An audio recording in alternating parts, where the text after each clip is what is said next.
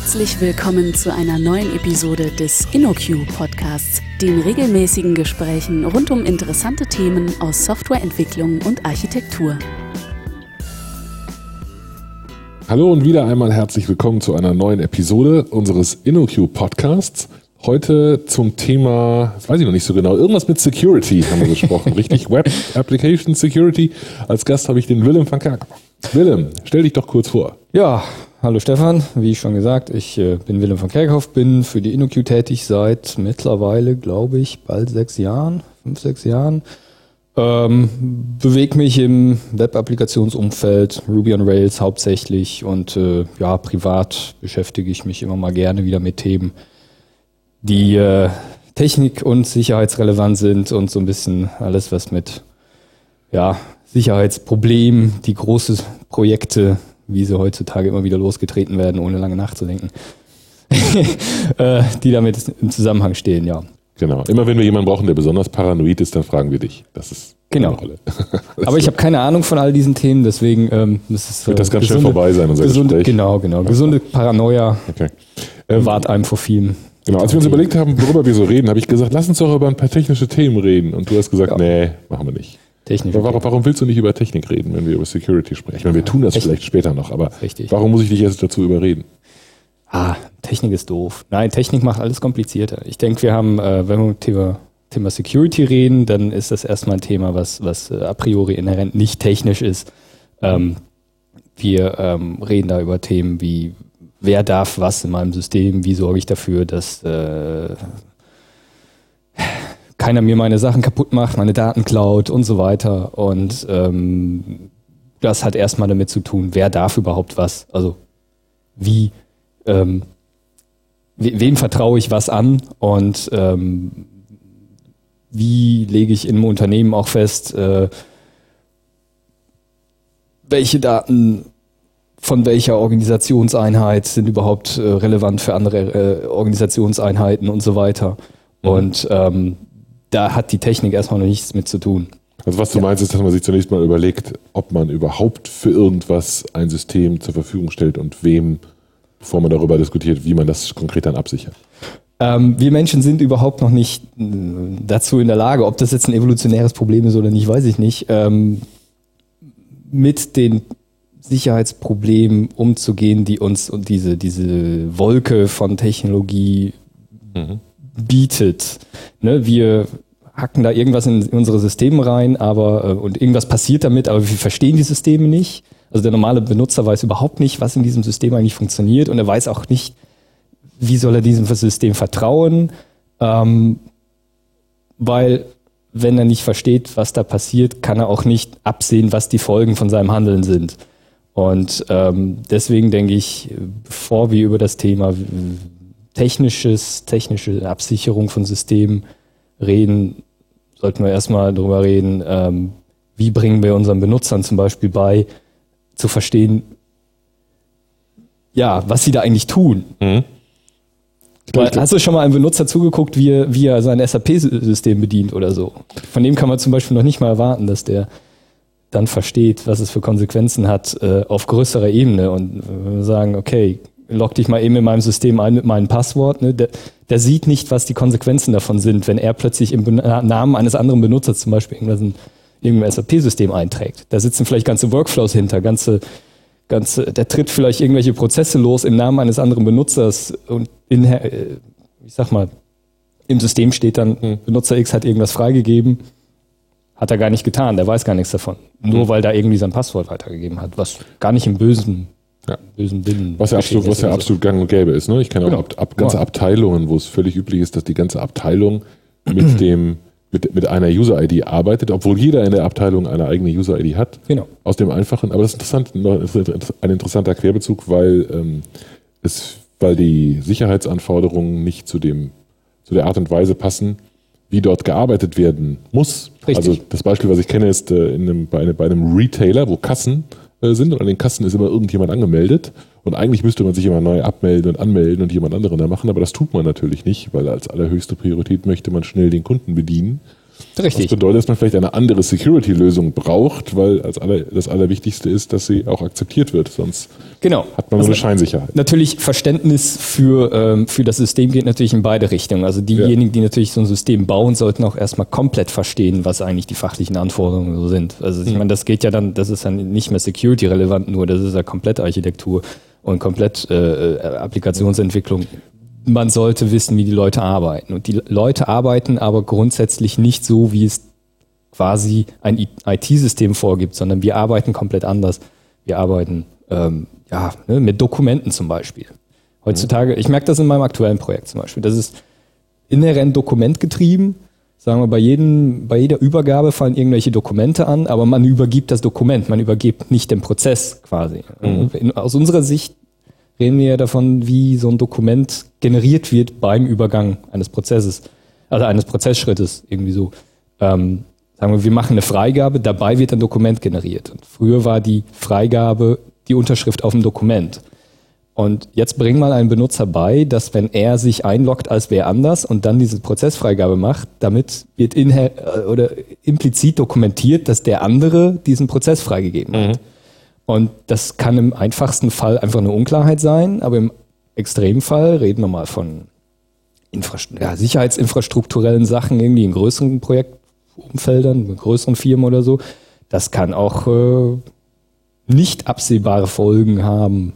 Mhm. Da muss man natürlich dann wiederum ja, Richtung das muss man auch wiederum prozesstechnisch abdecken mit Vier-Augen-Prinzip oder solchen Sachen. Also man, man, ist da so schnell in einem großen Sumpf, wo ich eigentlich gar nicht hin will. Ne? Okay. Ähm, lass uns vielleicht äh, feststellen, es gibt gewisse Dinge, wo wir das gar nicht wollen. Zum Beispiel wollen wir wahrscheinlich beide nicht, dass ähm, die Bundestagswahl mit Wahlautomaten erfolgt oder so. Jetzt nehmen wir mal an, dass wir bestimmte Dinge. Lass uns ähm, nicht in die Ecke gehen. Genau.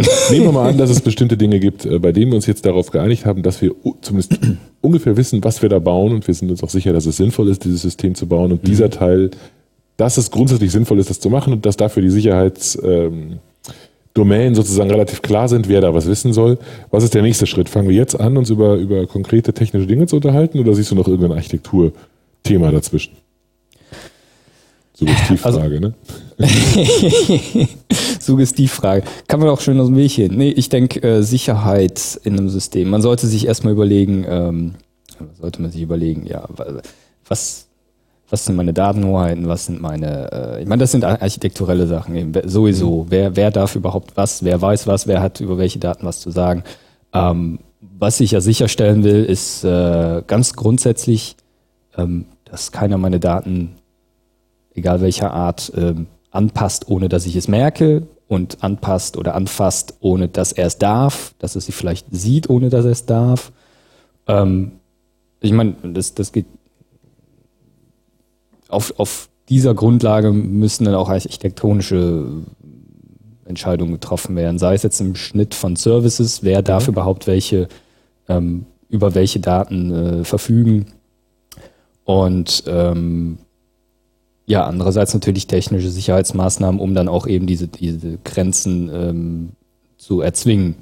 Mhm. Also, wenn ich einen Service habe, der zwar über sensible, zum Beispiel einen Authentifizierungsservice, der verfügt über sensible Daten, vielleicht irgendwelche Passwort, äh, also gehashten Passwörter und Passwort-Reminder-Sachen oder vielleicht sogar biometrische Daten, wie wir es jetzt aktuell Thema haben, wenn wir schon von IT-Großprojekten reden.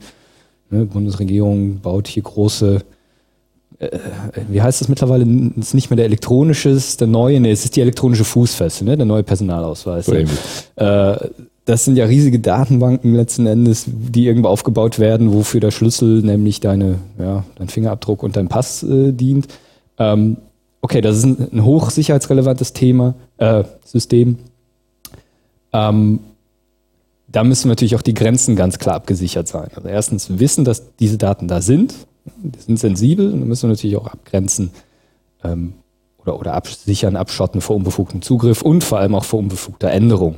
Mhm keine Ahnung, wie die IT hinter diesem NPA alles da aussieht. Und ich will es, glaube ich, gar nicht wissen. Sicher, alles perfekt. ähm, okay, lass uns vielleicht dann mit, mit dem Passwort-Thema mal anfangen. Also ja. Passwörter sind etwas, ähm, äh, wo man sich offensichtlich drum kümmern muss. Und am besten macht man das doch, indem man einen klugen Algorithmus erfindet, mit dem man diese Passwörter verschlüsselt. Ja, verschlüsselt ist schon Oder mal so ähnlich. Genau.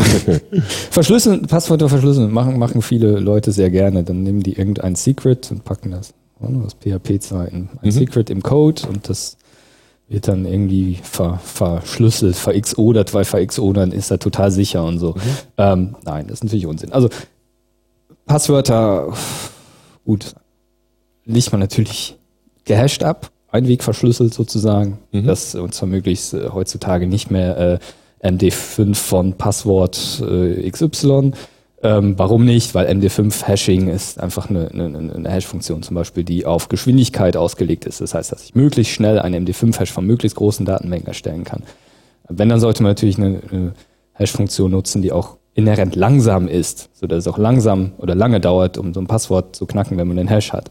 Also auch wenn das vielleicht 100% aller Zuhörer klar ist, will ich trotzdem kurz sagen. Also das, was man eigentlich tut, ist, man, man bildet aus dem Passwort einen neuen Wert mit der, mit der Hash. Hashing-Funktion und das geht nicht rückwärts. Das geht Genau. nur in die eine Richtung. Das Genau. heißt, ich kann nachher, wenn sich der Benutzer nochmal anmeldet, mit demselben Passwort, werde ich bei der Operation wieder dasselbe herausbekommen und kann dann Ja. den, das Ergebnis mit dem vergleichen, was ich abgelegt Ja, habe. plus natürlich so grundlegende Sachen wie Pass Passwort Salting, dass ich dazu noch ein Salt ablege, nicht, dass ich dann irgendwelche großen Tabellen von Standardpasswörtern ablegen kann. Dass ich Auch das musst du, glaube ich, kurz erklären. Was genau ist ein Salt? Ein Salt ist im Prinzip einfach eine, eine, eine, bekannte Zeichenkette. Ich habe zum Beispiel mein Passwort XY und wenn ich jetzt Passwort XY äh, und sagen wir mal so, äh, es gibt schöne Statistiken darüber, wel- welche Passwörter am häufigsten verwendet werden und das ist, glaube ich, allen voran irgendwie äh, 1, 2, 3, 4, 5, 6, Se- 7.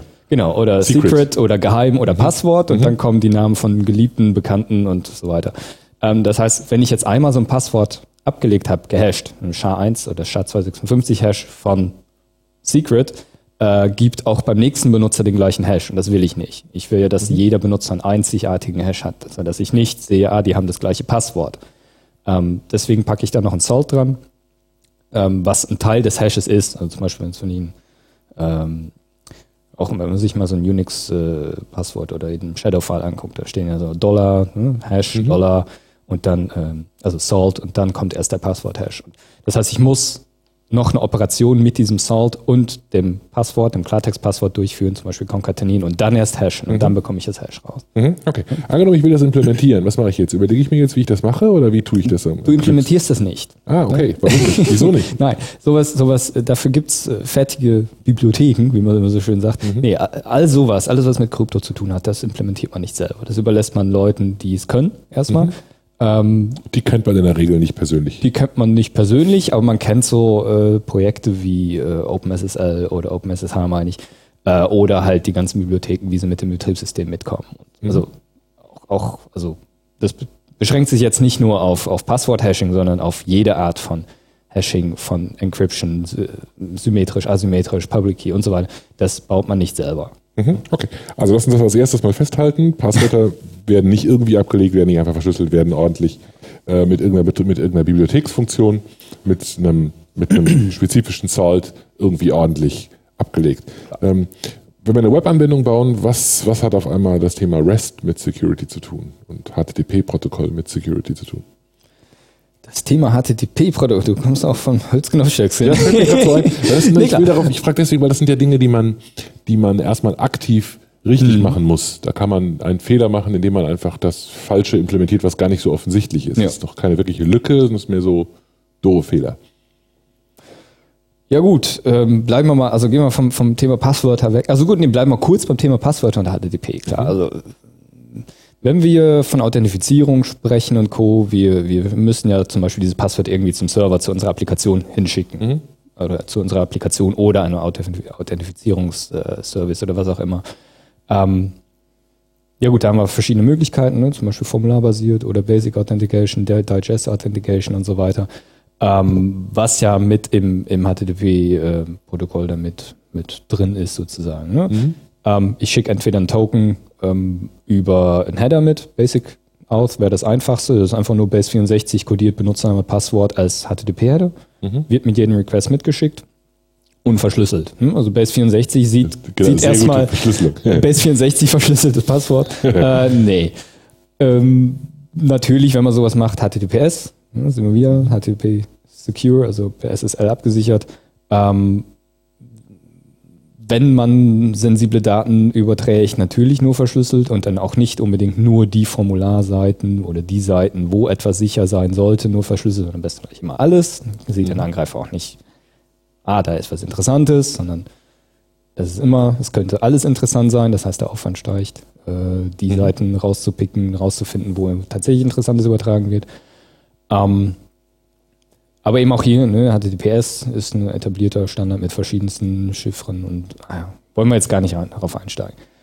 Ähm, gut, wo waren wir? Äh, Basic Authentication, verschlüsselt übertragen. Genau, es gibt noch HTTP Digest Authentication, die ähm, funktioniert anders. Das heißt, ich über, über, übertrage nicht das Passwort und den Benutzernamen als solchen, sondern ich kriege halt einen Challenge-Token vom Server, äh, hashe das irgendwie zusammen und schicke einen Token zurück. Und wenn ich nicht irgendwie beides kenne, dann äh, ja nicht mal, ich schicke nicht mein Passwort mit, sondern halt eine Operation, auch wieder so eine, so eine Art Hash-Funktion, die da durchgeführt mhm. wird mit einem Server-Token. Und kann das im Prinzip, kann mich auch ohne Verschlüsselung damit mit dem Server authentifizieren. Das heißt, Server und Client beweisen sich sozusagen gegenseitig, dass sie das Genau, kennen. ganz genau. Mhm. Okay. Ähm, ich wollte auf HTTP GET versus Post raus. Das ah. war meine Suggestivfrage. Okay, gut, sind wir bei einem ganz anderen Thema. Genau. Ähm, GET versus Post. Machen wir mal einen großen Sprung. Ähm, ja, GET ist ja eigentlich klar zum Lesen von Informationen. Ne? Wenn ich die verändern will, mache ich das per Post. Also es ist allein schon gutes Applikations- oder ja, äh, Transportprotokoll. Äh, na, wie heißt es? Allein schon gutes Nutzung. Äh, na, Design? wie sagt man? Design von, genau. Einfach wenn man REST baut, baut man das ja schon so. Warum ist das wichtig? Ähm, es ist einfach, einen GET-Request irgendwo ab, hin abzusetzen. Ne? Mhm. Gehen wir mal in Richtung, ähm, ich logge mich auf eine Seite ein, bin da angeloggt und sehe jetzt da irgendwelche Bilder, die irgendwo anders drauf zeigen. Diese Bilder sind vielleicht in einem Forum oder so gepostet von irgendwem anders. Und das sind jetzt tolle Bilder und bei einem, da hat jetzt einer eine Idee gehabt, da statt ein Bild, eine Bild-URL, vielleicht eine Get-URL auf irgendwie eine destruktive Aktion, die man per Get aufrufen kann, also sprich eine Schreiboperation, eine Löschoperation mhm. oder so, auf dem Server, wo ich gerade eingeloggt bin, einzuschleusen. Ne? Das heißt, mein Browser versucht, diesen Link, was letzten Endes ist, automatisch aufzurufen mein Bild, ist aber kein Bild, sondern damit lösche ich zufällig irgendwas, keine Ahnung, wenn es meine eigene Session ist oder irgendwas mhm. aus der Datenbank, worauf ich Zugriff habe und so weiter. Mhm. Ja, das ist ähm, im Prinzip ja, eine Art Cross-Site-Request Forgery. Das heißt, mhm. ich, ich, ich zwinge den Benutzer dazu, irgendwas aufzurufen, was er eigentlich gar nicht aufrufen will. Und wenn das per Get ist, wenn das per Get geht, naja, dann haben wir im Prinzip den schlimmsten Fall. Man kann ja dem Link unterjubeln, der klickt drauf und schon macht er was kaputt. Mhm. Deswegen machen wir das per Post, alles, was, der, was kaputt machen kann. Ähm, einfach weil es schwieriger ist, einen Post-Request abzusetzen, mhm. sozusagen. Das geht nicht einfach durch einen Link, sondern da muss der Benutzer entweder was aktiv tun oder ich muss es halt per JavaScript irgendwie einbinden. Das kann man natürlich irgendwie aus einer Mail heraus auch. Das kann man auch, ja, wenn wir wieder beim, Puff, beim Forum-Post sind oder so, wenn wir, ähm, wenn jetzt der Benutzer ähm, oder wenn der böse Benutzer, sage ich mal, wenn der jetzt irgendwie ein JavaScript-Snippet einbaut in seinen Post, wenn das nicht ordentlich behandelt wird vom Server, dann ähm, taucht das genau so vielleicht wieder beim anderen Benutzer aus und auf und, und dessen Browser führt das aus, zum Beispiel Post-Request auf irgendeine Ressource, die, mhm. auf die der andere keinen Zugriff hat, aber ich vielleicht schon, wenn ich zum Beispiel Admin bin, ähm, schon mache ich was kaputt, was vielleicht gar nicht hätte sein sollen. Mhm. Kann man natürlich Antwort, vorbeugen. Ne? Genau, die Antwort bei einem Get wäre, bei einem Get macht man einfach nichts kaputt. Dann genau. kann auch nichts passieren, wenn genau. jemand einen dazu bringt, dass man ein Get ausführt. Richtig? richtig? Weil das Schlimmste, was ich machen würde, wäre, dass ich, dass ich was lese, was ich nicht lesen wollte. Richtig. Nicht so dramatisch. Was mache ich denn bei einem Post? Was, was habe ich da für Optionen? Bei einem Post ähm, ist natürlich etwas schwieriger.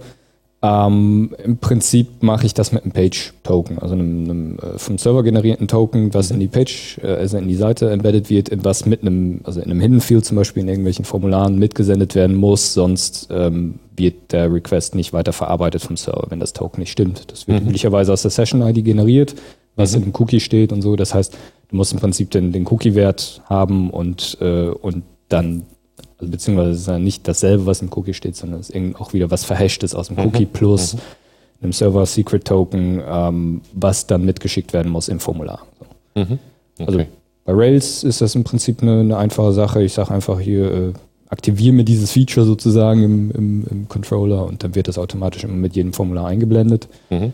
Ähm, funktioniert da zum Beispiel aber nur mit HTTP Formularen, sobald ich natürlich auf, auf XML-Requests oder so oder JSON-Requests gehe, dann greift das wiederum nicht mehr. Das muss man auch nochmal wissen. Ja, gut, wobei es da, glaube ich, nicht so dramatisch ist, weil ich ja den Browser nicht dazu bewege, solche Requests genau. zu machen. Ne? Unter Umständen, ja. Also ich kann mir natürlich Szenarien ausdenken, wo es dann doch wieder ein Problem ist, aber das ja, okay. nur nicht in falsche Sicherheit wiegen. Was haben wir noch an Standard-Dingern? An Standard-Vulnerabilities, die so relevant sind, die schon dabei sind? Injection? Um, ähm, Injections, ja klar, also das ist ja schon eine, eine, eine Art von Injection. Ne? Ich, ich juble dem anderen, also ich juble dem, ähm, dem Benutzer irgendwas unter in JavaScript oder in Content, mhm. was, was eigentlich gar nicht da rein soll. Ähm, das ist eine Art von Injection. Ähm, wie sorge ich dafür, dass, dass ein Cross-Site-Scripting gar, äh, gar nicht möglich ist? Ich meine, Token mitschicken ist gut, aber ich sollte eigentlich dafür sorgen, dass das JavaScript gar nicht ausgeführt wird, dass das JavaScript einfach rausgefischt wird zum Beispiel. Ich sollte schon, also ich sollte mich niemals auf Eingaben eines Benutzers verlassen. Mhm. Ich muss immer davon ausgehen, dass der Benutzer entweder zu 99% dumm ist und zu 1% böswillig. Mhm. Übrigens sind die 99% dumme Menschen eher ein Problem als die jetzt eine Prozent böswilliger Menschen. Das ist, das ist schon ein wichtiger Aspekt. Ähm, mich gegen Böswilligkeit zu schützen, ist in der Tat sehr schwierig. Mhm. Dummheit auch. Ja, gut. Ähm, nee, aber Injection-Thema, ich sollte meinen Inhalt, den ich vom Benutzer bekomme, immer erstmal überprüfen. Mhm. Weil das JavaScript raus, rausschmeißen, Blacklisting, sagen, ich schmeiße alle, äh, alle, alle Scripts, Script-Tags raus oder so, oder halt Whitelisting, ich lasse nur bestimmte Tags vielleicht zu, ich lasse vielleicht nur grundlegende Formatierungen im Blogpost oder so zu. Mhm. Ähm, hat beides seine Vor- und Nachteile.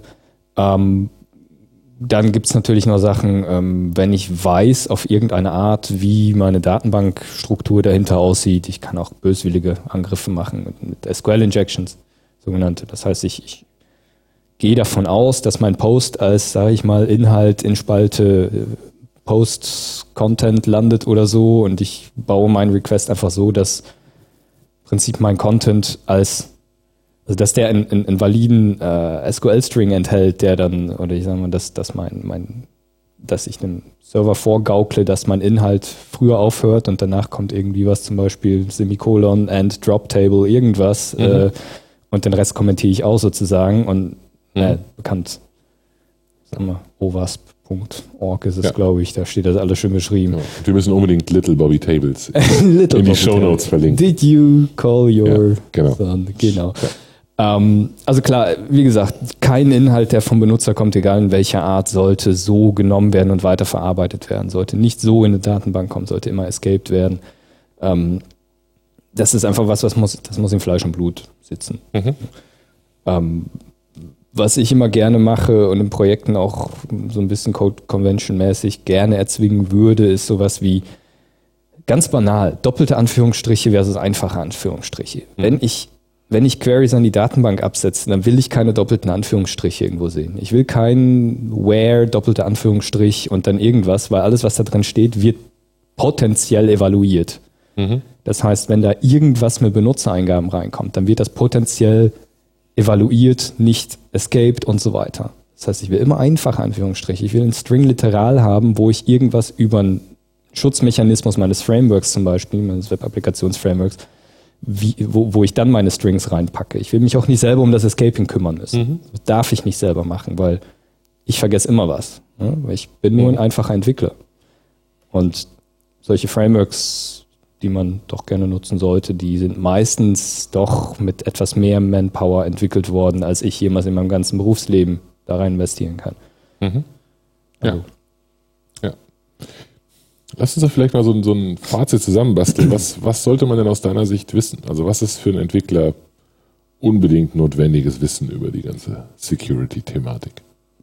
Also unbedingt notwendig ist in erster, als allererstes nicht unbedingt das Wissen, sondern erstmal eine Einstellung. Und zwar die Einstellung, dass ich habe keine Ahnung von dem Ganzen und ich sollte mich auf die Sachen verlassen, wo andere schon Vorarbeit geleistet haben. Mhm. Sei das, es gibt irgendwelche Practice, Best Practices, irgendwelche Pattern, zur Sicherheit, Steigerung von technischer Sicherheit, da sollte ich mich dran halten. Ich sollte die nur dann umgehen, wenn ich ganz genau weiß, was ich tue Und selbst wenn ich glaube, dass ich weiß, was ich tue, weiß ich, dass ich es nicht weiß.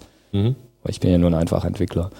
Ähm, gut, unbedingt wissen, man sollte die, die OWASP-Seite, ne, die Open Web Application Security Project, Open, genau, ähm, mhm. Seite, sollte man vielleicht mal ein bisschen kreuzlesen. Da, da stehen hunderte, tausende sicherheitsrelevante Themen drin. Das fängt eben auch mit Cross-Site-Scripting an, das fängt mit Session-Hijacking, äh, geht weiter und Thema Hashing, Thema äh, Best Practice, wie lege ich meine Daten überhaupt ab und so weiter und so weiter. Mhm. Ähm, deswegen, ich würde da jetzt aus dem Kopf gar nicht weiter zitieren. Mhm. Hast du einen Literaturverweis? Bücher, die du empfehlen würdest? Klar, immer. Ähm, wer sich irgendwie fürs Thema Security interessiert, sollte auf jeden Fall mal so alles von Bruce Schneider gelesen haben. Ne? Der mhm. Rockstar unter den Security-Experten. So. Mhm. aber der, der Mann hat einen, einen riesen Output, aber auch mit, mit Einsichten zu, also noch viel weiter gefasste Security-Themen als halt nur in der IT. Mhm. Man, das, das ist auch das, was ich jedem mit auf den Weg geben würde. Da haben wir jetzt gar noch nicht groß drüber gesprochen. Ähm, Security fängt eigentlich wo ganz anders an. Ne? Das ist nicht bei meinen Systemen, sondern beim Denken, ähm, bei, beim Menschen, ne? beim, beim, Vertrauen zu Menschen, bei der Manipulierbarkeit von Menschen. Weil mhm. was bringt mein hochsicheres System, wenn ich den Benutzer dahinter notfalls mit einer, Beil, mit, mit einer Kneifzange am Ohr oder so dazu bringen kann, irgendwas zu tun, was ich will. Ne? Mhm. Also Thema Sicherheit in Firmen. Ähm, die Leute, also viele Angriffe kommen von innen. Und wie wir jetzt gerade neulich so in der letzten Zeit in den Medien aufmerksam verfolgen können, ist, was passiert, wenn einer aus politisch motivierten Gründen, seien die jetzt in Ordnung so oder nicht, dazu bewegt wird, einfach mal riesige Datenmengen mitzunehmen nach Hause und die dann an die, ja, aus Sicht der Firma oder Organisation falschen Leute zu verteilen. Mhm. Da hilft auch nichts, wenn ich meine Cross-Site-Scripting-Lücken mhm. äh, im Griff habe. Da hilft es auch nichts, wenn meine Passwörter irgendwie gut verschlüsselt sind, wenn der Mensch der Sysadmin ist. Ja. Also, da muss ich ganz woanders angreifen. Organisatorisch. Ich muss meine Leute vertrauen. Ich muss die, die, die, den Kreis der absolut Mächtigen, sage ich mal, möglichst gering halten. Ich muss den Leuten auch äh, den Anreiz geben, sage ich mal, ähm, ja, im Sinne der Organisation sicher zu denken, ne? nicht, nicht zu persönlichen Vorteilen, dass sie sich selber zu, sorry, dass sie sich selbst zu persönlichen Vorteilen verhelfen, mhm. wo, wodurch auch immer. Also seien das jetzt politisch motivierte Aktionen wie jetzt neulich bei Snowden und Co. oder seien das halt rein finanziell ähm, motivierte Sachen wie ich kenne irgendwelche Kundendaten, die vielleicht interessant sein könnten für andere und die klaue ich jetzt mal. Mhm. Das tut meinem Arbeitgeber weh, aber vielleicht bezahlt mir die Konkurrenz dafür Unsummen und so weiter. Oder das Finanzministerium noch. Oder das Finanzministerium, ganz genau. Alles klar. Also das, das Thema ähm, geht noch viel weiter. Das ist dann natürlich sozial, politisch äh, und so weiter und so weiter. Alles klar. Okay. Willem, vielen Dank. ähm, wir konnten das natürlich nur anreisen, völlig klar. Hat trotzdem sehr viel Spaß gemacht. Danke ja, dir. Würde ich auch sagen. Danke, Stefan. Bis zum, nächsten, bis zum nächsten Mal. Ciao. Vielen Dank für das Herunterladen und Anhören des InnoQ Podcasts. Mehr Episoden und weitere Informationen finden Sie unter innoq.com/podcast. Wir freuen uns über Feedback, sei es Kritik, Lob oder Vorschläge für zukünftige Episoden, per E-Mail an podcast.innoq.com oder als Kommentar auf der Website.